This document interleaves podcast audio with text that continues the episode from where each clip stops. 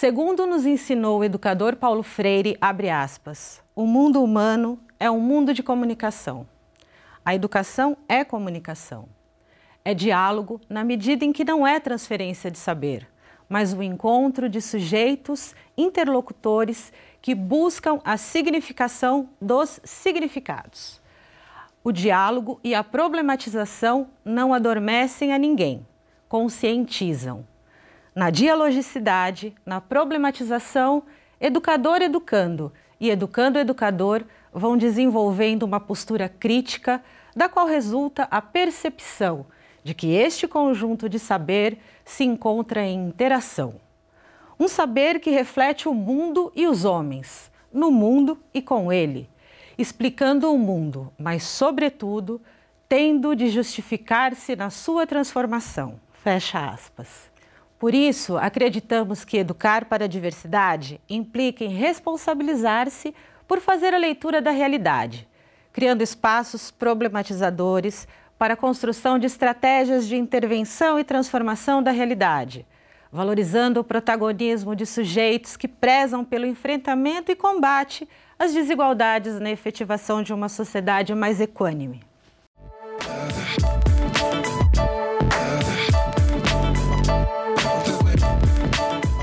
Olá, eu sou Patrícia Alves, pedagoga mulher negra ativista e começa agora o Educando para a Diversidade.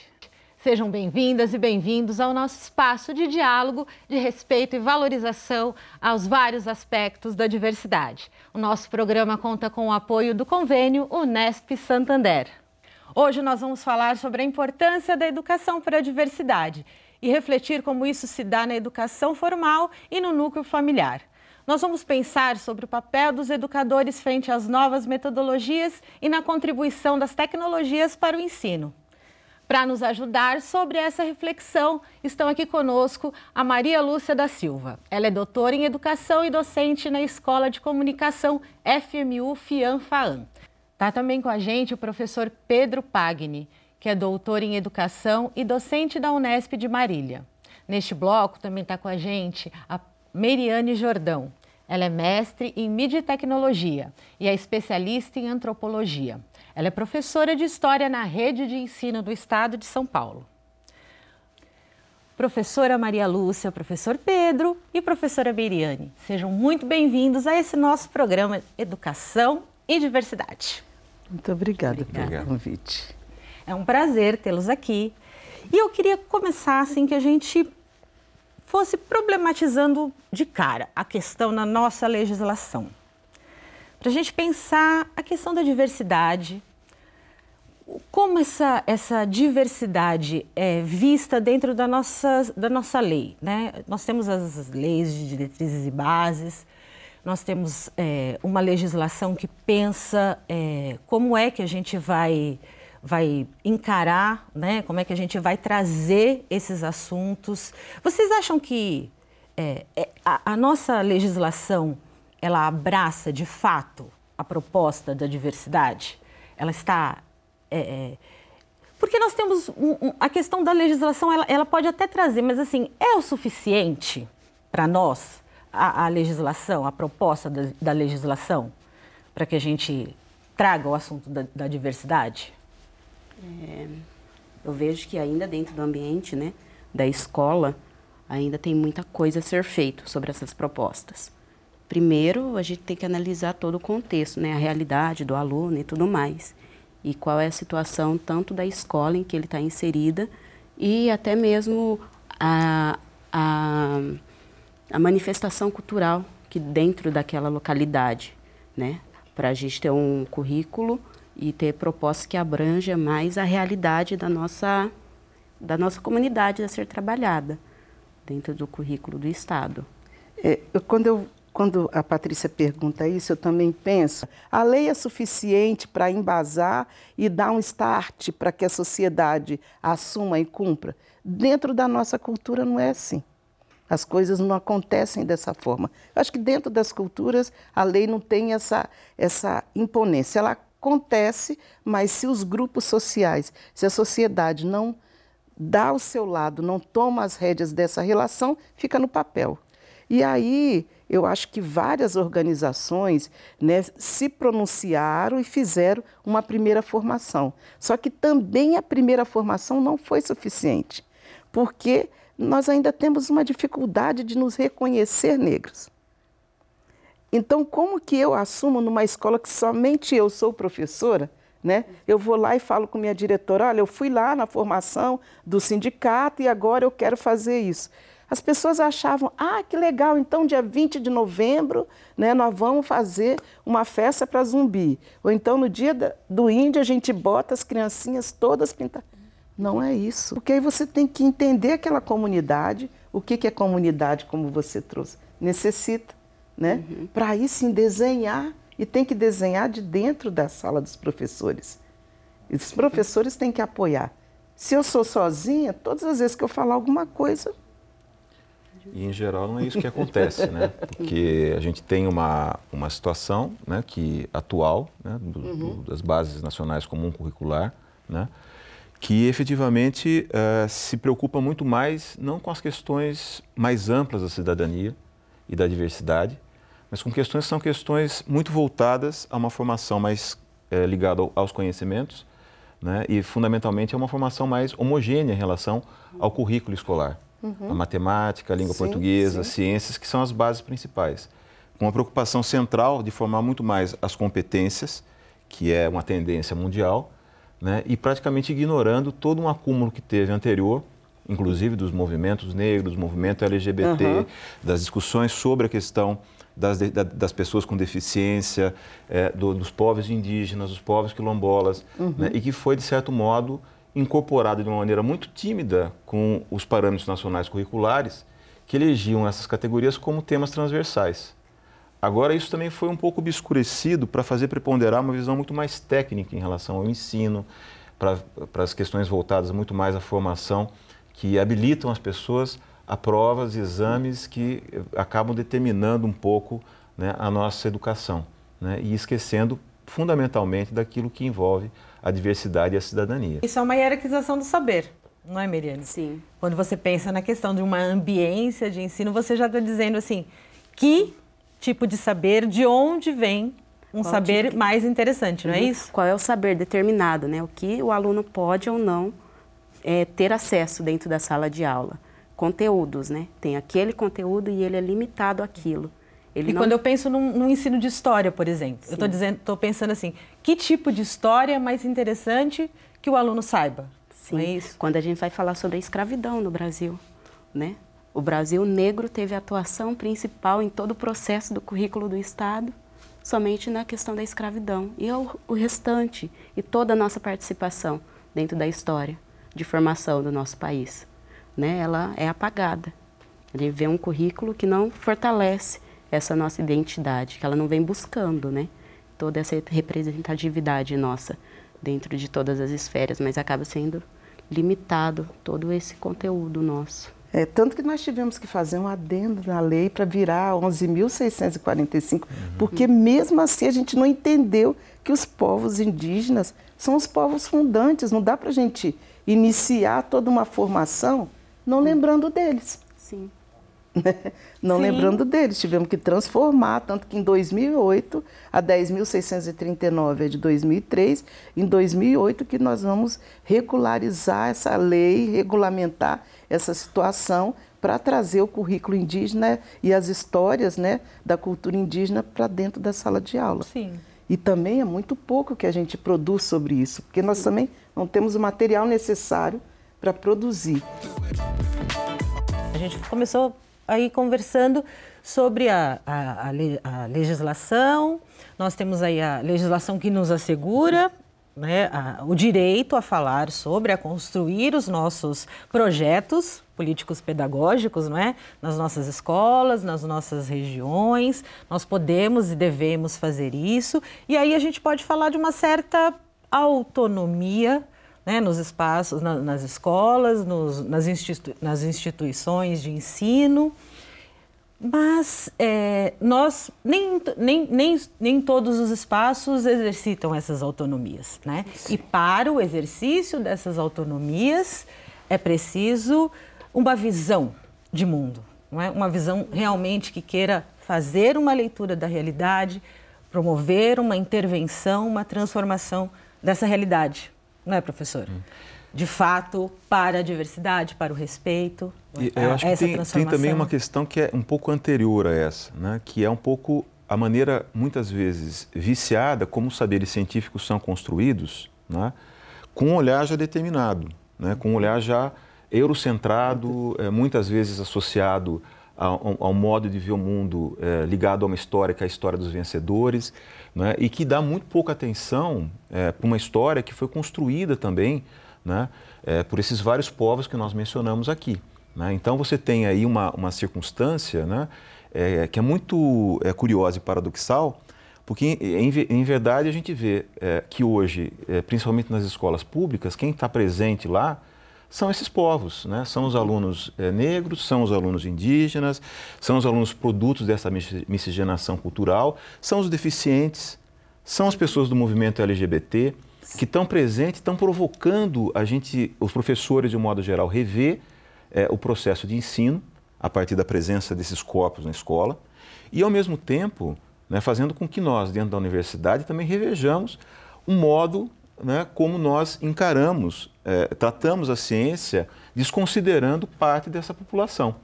É? Então, isso tem obrigado a gente a estabelecer um outro olhar, tentando que ele seja um pouco mais inclusivo.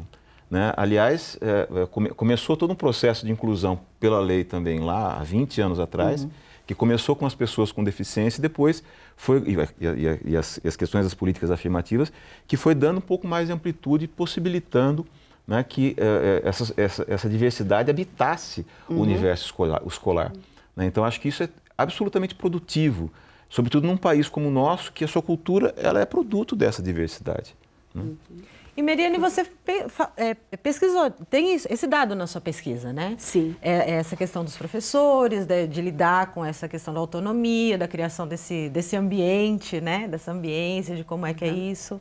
Sim, é, dentro disso, né, a gente foi sugerido, né, alguns cursos, né, para esses professores, né, porque é o, o principal para a formação, né, curricular. Quando a gente trabalha dentro dessa esfera da sala de aula, é, foi igual o professor falou, né, a gente vem de um núcleo que não tem a formação completa, de um corpo docente completo.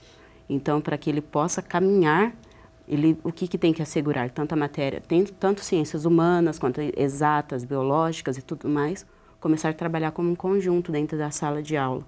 Né? E dentro da sala de aula, a gente vai o quê? É, primeiro ver a realidade, quantos alunos, né? Vamos ver ali pela realidade da escola, né? Em particular, quantos alunos negros, quantos alunos gays, né? Existem dentro daquela escola, para que a gente possa, dentro de lá, é, fazer ações afirmativas dentro do processo. Então, e aí a gente está falando então de uma formação para além da sala de aula, não é isso? E aí é propriamente a ambiência, não é? Sim. Meriane. Essa é a ambiência né, escolar, porque a ambiência não é somente dentro da escola, mas todos os espaços, né? No qual a criança, o adolescente, o adulto, né, ele tem contato com qualquer forma de aprendizado né? Eles resumem a ambiência muito para dentro do ambiente escolar e não é somente esse, né? A ambiência pode ser numa ONG, né? Numa pracinha, né? Numa reunião de família, que é o quê? Tudo aquilo que tem aprendizado, que vai contribuir para a vida. Eu, eu, acho que tem uma questão que é uma questão central aí, que é a questão da formação do professor. Que às vezes é, a gente tem, como foi mencionado aqui no curso de pedagogia daqui, mas acho que nos outros cursos da Unesp também isso uhum. acontece a gente tem geralmente uma ou outra disciplina que trabalham e que tentam é, é, conjuntamente é, é ter uma perspectiva maior de inclusão, de educação para a diversidade. Mas ainda mesmo essas disciplinas, se a gente perguntar se elas são suficientes, eu considero que não. Porque, na verdade, assim como a legislação, né, parece que é necessário, para além dessa educação do educador, uma reeducação do olhar do educador. Olhar para quem? Olhar para quem justamente está presente ali, ali à sua frente, que são essas várias comunidades, são esses vários povos que estão ali presentes, diversos, né? alunos de naturezas e, e, e étnicas, raciais, mas também ligados à sua condição é, de gênero, de sexualidade, etc., que têm a condição completamente diversa e que, por vezes, todo o trabalho feito científico, feito dentro da universidade, em geral, não consegue ultrapassar essa barreira. E aí a importância desses coletivos que a professora se referia aqui, né? porque eles ajudam a oxigenar um pouco mais, sensibilizando os professores para olhar, formados na universidade, a olhar talvez com um pouco mais de atenção e a começar a produzir um conhecimento que não foi produzido ainda dentro da universidade. Então, acho que essa é uma questão central. Se você tem uma formação de professores com essa reeducação do olhar, né, tornando mais sensíveis a olhar para a diversidade e, de certo modo, trabalhar com a diversidade, porque acho que é diferente falar em você trabalhar para a diversidade e você trabalhar com a diversidade. Que eu acho que esse é um ponto também, uhum. um outro ponto central das políticas Sim. públicas. Elas propõem educação para a diversidade, mas raramente em ouvir o que essas comunidades, o que, que essas vidas que é, afirmam uma diferença, né, é, querem efetivamente é, se manifestar na esfera pública. Né? Elas, não, elas não trabalham com a comunidade. Elas, na verdade, muitas vezes falam para a comunidade. Eu acho que aí tem um, um, algo também a ser trabalhado no curso de formação de professores. Quando vocês falam da formação de professores e a produção, como foi o seu caso, de produzir uma tese, de produzir uma pesquisa, de incentivar. E nós, nós não tínhamos esses registros. Né? Esses professores e esses pesquisadores produzindo esse material, está dando oportunidade para a gente chegar na sala de aula, mostrar para os nossos alunos, pontuar para os nossos alunos as experiências né? E de como que eles encaram essa identidade deles. Eu chego dentro de uma sala de aula, já me apresento. Eu, Meiriane, professora negra, e aí já tem um posicionamento, é. né? É, como disse já? Beatriz Nascimento, nós somos sujeitos, né, dos nossos, das, nossas, das nossas pesquisas, das nossas ações, né? Somos sujeitos dos, das, não somos mais objetos né, de pesquisa, somos sujeitos das nossas pesquisas, né? E por isso, por você ser sujeito da sua pesquisa, por você falar né, do, que, do que lhe interessa e do que nos interessa, né, e compartilhar isso com a gente. Meriane, eu agradeço muitíssimo a sua presença aqui. Eu desejo sucesso e que você continue maravilhosa nessa sua na, na, compartilhando esse seu saber e construindo esse conhecimento maravilhoso. Obrigada. E obrigada por compartilhar com a gente. Obrigada. E um sucesso, Preta, para você. Muito obrigada, viu? Nada. Nós temos os nossos direitos garantidos pela Constituição, não é? E até, até onde a gente de fato exercita isso? Acho que seguramente, assim, é, essa experiência familiar, isso que tem a ver com a primeira educação, é de extrema importância. E o mundo que a gente vive, ele demanda né, que a gente tenha um respeito, e mais do que o respeito, é a aceitação mesmo da diferença alheia, da diferença do outro. Né? É, mas nem sempre é assim a gente tem que entender, a gente está vivendo um momento de muita polarização hoje, em que efetivamente algumas famílias querem inclusive é, perpetuar a sua forma de pensar privada né, no mundo público. Né? Ou seja, elas querem perpetuar a sua maneira de pensar é, e os seus valores. Mas é, é muito curioso porque é, na segunda educação, que é a escolar, é justamente as crianças são colocadas à prova. Ou seja, lá ela convive, Joãozinho convive com Mariazinha, que convive com a, a, a, a Márcia, que convive com, a, com outra Maria, né? que é, justamente apresenta valores completamente diferentes, religiões diferentes, modos de pensar completamente diferentes. Então a gente também, embora seja importante né, a, a, a essa primeira experiência familiar, né, a segunda da escola, ela também é diversa. A gente está vivendo um momento em que muitas vezes os pais cobram que a escola repita aquilo que eles ensinam em casa, quando na verdade a escola é o primeiro lugar público onde as crianças são colocadas à prova e são colocadas à prova em relação aos seus valores familiares, são colocadas à prova vivendo, e vão ver na escola que é, há pessoas que pensam diferente delas. É? E é nesse momento justamente que começa um papel importante da formação para a diversidade. Né? Não estou aqui ignorando que é importante o papel familiar, deveria ser. Mas hoje a gente está vendo. Duas instituições socializadoras reconhecidas, sim. né? Sim, sim. Me lembrei de alguns exercícios que nós já fizemos em sala, como fazer uma roda, né, com todos os pentes, cada um trazer o seu pente, né, é, para poder interagir, para poder reconhecer, para poder ver que são cabelos diversos, são fios de cabelo diversos, assim como peles com cores diversas e a gente tem que entender né, e conseguir fazer com que as pessoas é, processem isso e levem para sua família de volta, porque é esse exercício também, uhum. né, porque a gente está num processo de se reeducar né, dentro desse é, contínuo que a gente vem trabalhando, que os movimentos sociais vêm pedindo, pensar de uma forma mais decolonial, mais descolonizadora né, possível, para a gente poder se aceitar e aceitar a nossa identidade. E a sala de aula é esse retrato dessa diversidade, né, dessa multiplicidade que nós temos nos diversas áreas. Eu lembro muito quando eu fui professora pela primeira vez de uma criança com deficiência, e eu saí da sala de aula muito cansada, porque eu falava tão alto, porque eu não sabia como lidar e porque foi tão frágil as primeiras reuniões que eu não tive uma formação né, de licenciatura para chegar e saber lidar. Né, muito tempo depois que eu fui compreender o que, que eu estava fazendo. Né? Primeiro, porque ela não era surda, eu não precisava gritar. Segundo, que eu não precisava ficar com tanto medo dessa relação de não saber lidar, de ser difícil, como que eu faria, como que eu aceitaria, como que eu ia inserir dentro da sala de aula para não produzir mais crise para essa pessoa, né? Não podia fazer isso com ela, deixá-la sozinha. E aí depois, elaborando isso, escrevendo sobre isso, eu fui entendendo.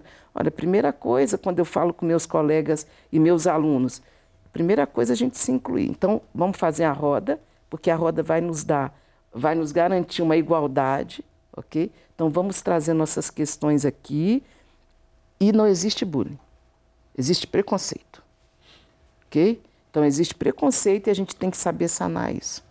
Né? E na hora que a gente sai para o recreio, a gente sai todo mundo, a gente volta todo mundo, porque não dá também para inserir só botar o aluno lá na cadeirinha, porque tem uma marcação na sala, e você vai para o recreio, o outro vai, sai, volta.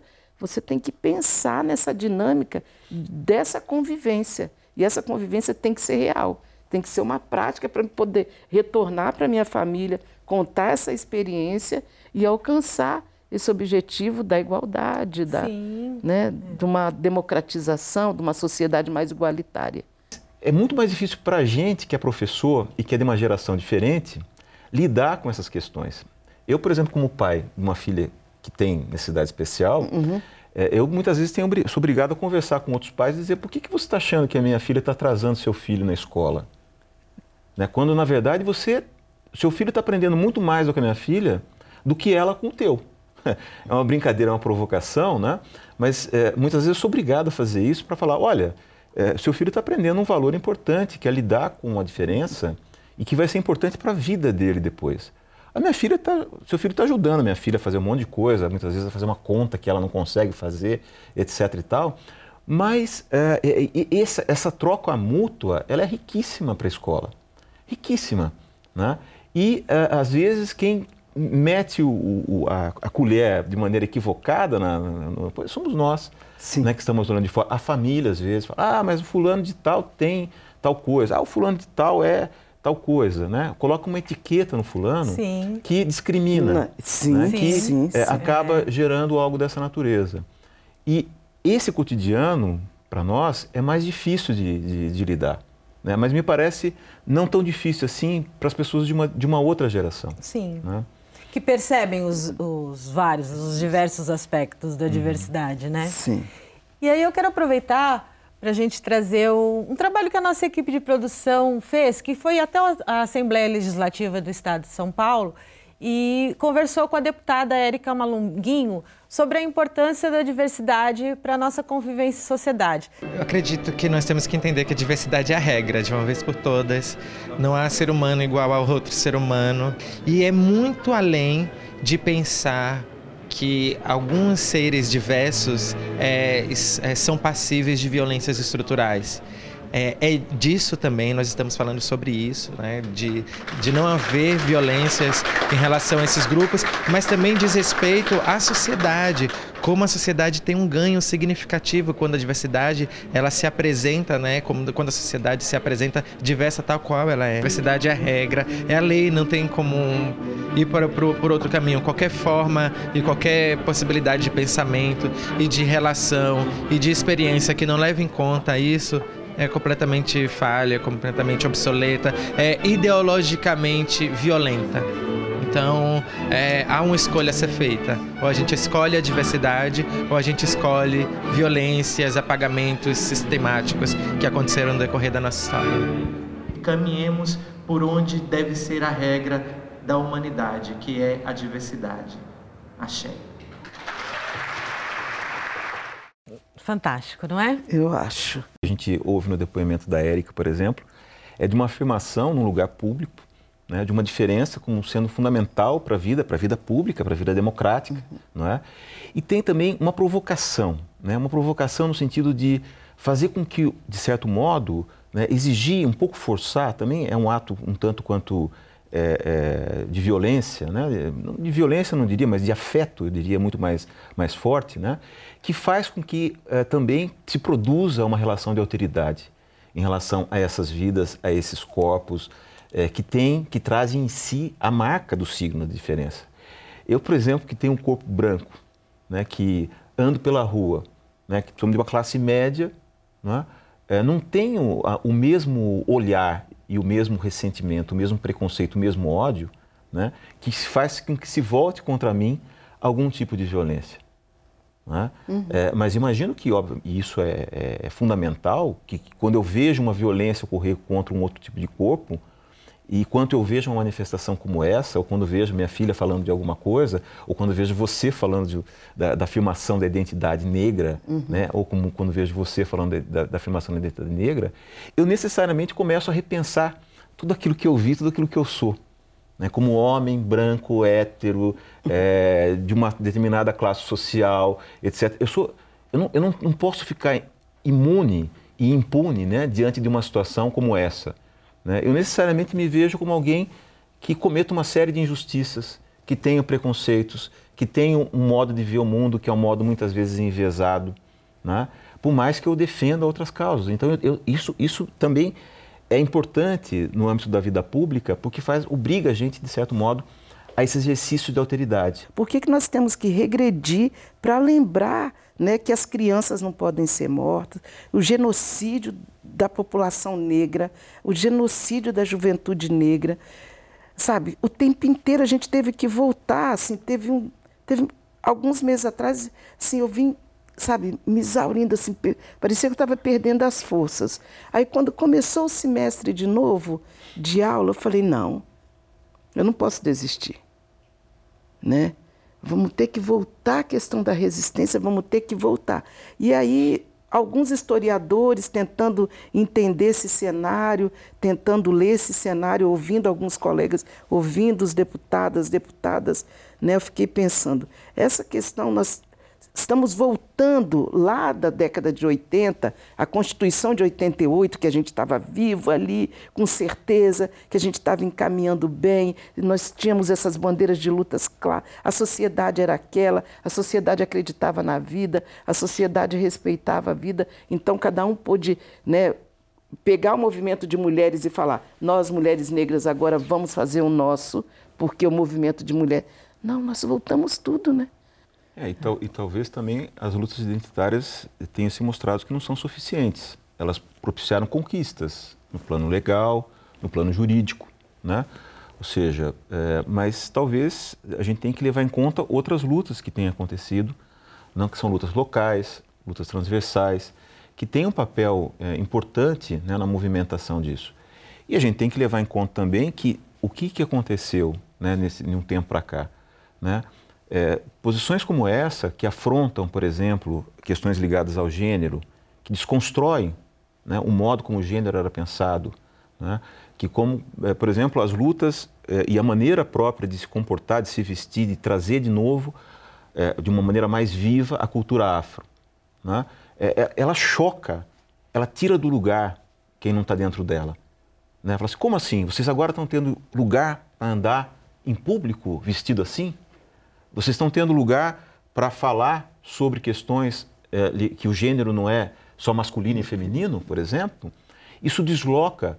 Só que ao invés de provocar um movimento que é um movimento de luta interna contra si próprio, de revisão dos próprios valores, isso gera ódio e ressentimento, que faz com que, obviamente, essas populações que fazem algo dessa natureza sejam perseguidas, sejam mortas e que, de certo modo, isso resvale na cena pública de hoje, né? inclusive no âmbito político, né? que tem lá uh, uma, uma, um Estado hoje ocupado por representantes que defendem posturas que são posturas que incentivam, de alguma forma, a violência. Se não física, às vezes simbólica. É? Então você vê claramente uma, uma situação que a sensação que a gente tem é de retrocesso. Né? Então a gente vinha caminhando numa direção, como você está mencionando, de conquista de direitos, né? de conquista de uma sociedade mais plural e mais democrática, e que agora parece que nós estamos passando por um processo que é um processo de retrocesso, que nós temos que retomar pela memória, eu estou dizendo, reavaliar a forma como nós escolhemos as nossas lutas, né, para tentar talvez algo mais do que as lutas identitárias. Talvez algo que de fato afirme a diferença, provoque né, é, é, esses desconfortos, né, que me parece que é isso, e isso, obviamente, tem um preço. O preço, às vezes, é pagar com a própria violência que muitas vezes são vítimas, as populações que fazem isso. Né, quase que uma espécie de uma política da morte. Então, quem não está se enquadrando, é melhor eliminar. Porque também, eh, talvez a gente não, não, não possa perder de vista que se existe né, um movimento se, se, se, se para nós é importante que haja sempre um movimento de resistência, né, pensando que é importante a nossa sempre intervenção e transformação da realidade, né, existe também do lado de lá um movimento também que pensa resistência, uhum. né? na manutenção de uma sociedade genocida, de uma, uma sociedade racista. Né? Existe também esse movimento. Então, essa, esse atrito é permanente. Né? Uhum. Então, nós não podemos descansar, isso é verdade. Mas também o lado de lá pensa que não pode descansar. Uhum. Né? Então, nós não podemos perder isso de vista. Né? Professores, entre as várias iniciativas né, de formar para a cidadania, nós temos a proposta de educomunicação. É um conceito que trabalha com o uso das mídias no processo é, de educação. É?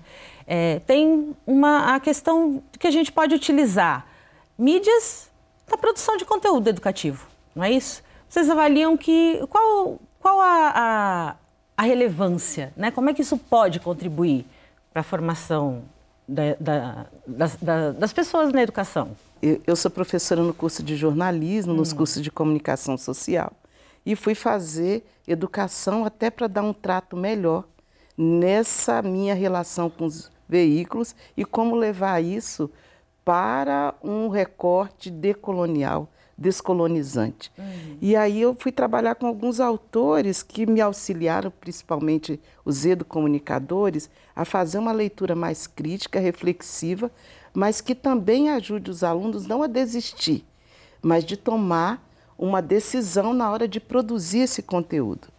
E aí por isso que a gente acabou criando no curso que eu estou, no núcleo que nós temos na escola, o NERA, né, desenvolvendo algumas atividades para eles construírem esse produto, que esse produto pode trazer uma diferença quando ele é combinado, né, uma estética, uma ética, mas também com conteúdo que fortaleça essas identidades. Aí a gente acabou criando a revista do Mela, já estamos na terceira edição, estamos fazendo podcast agora, pensando nas histórias de vida das pessoas, estamos fazendo memória dos egressos que passaram pela instituição. Então a gente vai tentando mergulhar né? vai lendo os textos do professor Ismala, da USP, que tem uma interessante é, é, forma de ver a educomunicação uhum. e de uhum. produzir a educomunicação, e a representatividade, que nunca aconteceu.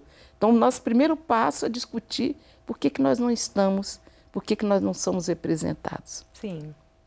Né? E aí depois a gente vai pensando de que forma nós queremos ser representados. E aí a gente tem que exemplificar também. Quando a gente fala de diversidade, quer dizer, a gente fala é, de mundos, às vezes, muito distintos uns dos outros, com culturas muito diferentes, com etos muito diferentes, com estabelecer uma ponte entre é, esses vários esses vários etos, essas várias essas várias maneiras de habitar o mundo, por assim dizer, é algo extremamente difícil. Né? Então, as novas linguagens da mídia, por exemplo, né, elas são é, importantes. Seria é, um tanto quanto é, é, desconsiderá-la seria um tanto quanto uma aberração, vamos dizer assim, porque uhum. é, o, que é importante é que se estabeleça a relação entre esses vários mundos que congregam, né, que são múltiplos, que são plurais, né? Assim, eu acho que a ferramenta, na verdade, para a educação, para a diversidade, ela é importante. Acho que a gente tem que saber lidar com as diferentes ferramentas que a gente tem. Mas talvez o mais importante é, da, do, do que o meio, de certo modo, seja a possibilidade, de fato, de fazer com que uh, isso que a gente chama de diversidade, ou aqueles povos que afirmam a sua diferença, tenham condição uh, de assumir o lugar né, uh, de fala. Eh, vendo os vários, os vários movimentos, ou seja, a mulher que faz um filme com as suas marcas, com o seu estilo, uhum. que é diferente do, do gênero masculino, o transgênero fazendo e, e assim uhum. subsequentemente. Ou seja, você vê circular no comum né, uma possibilidade clara que a mim pelo menos entusiasma muito, né, que é possível você viver né, em plena diversidade, né, em plena relação com a diferença, não vendo isso como algo ruim, mas como algo potente, como algo bom, Sim. como algo que é sinônimo de plural. vida. Sim, é. Né? Como algo plural. plural né? Exatamente. Né? E professor em Marília, a gente tem né, projetos desenvolvendo nesse, nesse sentido, é isso? Então, eh, na verdade, assim, acho que em Marília a gente tem pelo menos assim, tem um, tem um grupo que trabalha, trabalha com isso, um grupo que inclusive tem um projeto no, no, no programa de pós-graduação em educação, mas é um programa, é um projeto que é um projeto que é de, em rede, então tem com pessoas da, da Unesp de Rio Claro, da Unesp de Prudente, aqui de Bauru também tem pessoas que também estão nesse projeto, e pessoas de outras universidades e também é uma rede que é uma rede internacional que está num, num, dos projetos print da, da Unesp, é, que, tem, que aglutina os projetos da área de humanas, né, de programa de internacionalização da Unesp, que se chama Sociedades Plurais, e esse projeto, que é o projeto que eu coordeno, chama Diversidade, Movimentos Sociais e Inclusão. Né? Então, ele abarca é, vários programas de pós-graduação, os editais saíram recentemente, é, programa de Relações Internacionais, programa de Design aqui de Bauru, programa de, de Prudente da Geografia, e os, alguns programas de educação reunidos nesse projeto, que é esse projeto que eu mencionei aqui, é, que também eu faço, do qual eu faço parte. Então você tem um projeto que é um projeto que, mas esse é um só, imagino, dentro da Unesp, né, que a gente mesmo não tem isso mapeado muito claramente, né, porque tem vários, eu sei que em Araraquara tem é, um projeto que trabalha com as questões de educação e diversidade, né, em Assis é, tem também é, na psicologia, um projeto é, associado do, do, do Leonardo Lemos de Souza, é, associado também a essa discussão. Sim. Né? Uhum. Então, a gente tem é, vários projetos que, na verdade, estão precisando também se encontrar, né? vamos dizer assim, estão precisando é, se fortalecer, inclusive Sim. dentro da própria instituição, né? para ter ganhar mais visibilidade, inclusive é, no âmbito no âmbito mais amplo, no âmbito acadêmico brasileiro, internacional também. É. Esse é o intuito do Educando para a Diversidade uhum. também, né? Como é, programa, uhum. né? Que é a gente conseguir fazer esse encontro, né? Com os programas que a gente que a gente traz aqui com os nossos temas e fazer com que essas iniciativas se encontrem também nesse espaço. Uhum. E assim que a gente agradece muitíssimo a participação de vocês aqui nesse programa. Eu que agradeço poder estar nessa interseção, né, com vocês né, porque eu venho de uma instituição privada e lá de São Paulo. E quando eu recebi o convite que eu apresentei para a diretoria e tudo, nós ficamos muito felizes. Muito obrigado mesmo poder estar aqui, poder conversar, poder refletir e poder levar os produtos de vocês também para as salas de aula dos nossos cursos de educação. Muito obrigada mesmo. E eu agradeço também, porque assim, para mim é uma oportunidade é, única de tentar, né? Acho que já que é, a gente tem uma, uma, certa dificuldade de encontro com uma, com uma, instituição tão espalhada pelo interior do estado de São Paulo, né? Quer dizer, é uma oportunidade da gente poder também, é, de certo modo, contribuir com isso de alguma maneira, né? E eu faço votos que o programa continue, como sempre, com um foco de não só de luta, mas também de resistência nesse momento. Né? E no que precisar, você pode contar conosco. Ah, a gente, com certeza. Prazer, professor. Prazer também, viu, Maria Muito obrigada. Muito obrigado pela revista também, pela, pelo trabalho. E é com esse, com esse maravilhoso programa chega ao fim a segunda temporada do Educando para a Diversidade. Eu agradeço você que nos acompanhou durante toda essa temporada. Eu agradeço os convidados que nos ajudaram a construir essa temporada maravilhosa e também agradeço o apoio do convênio Nesp Santander. E eu te espero na próxima temporada. Até lá!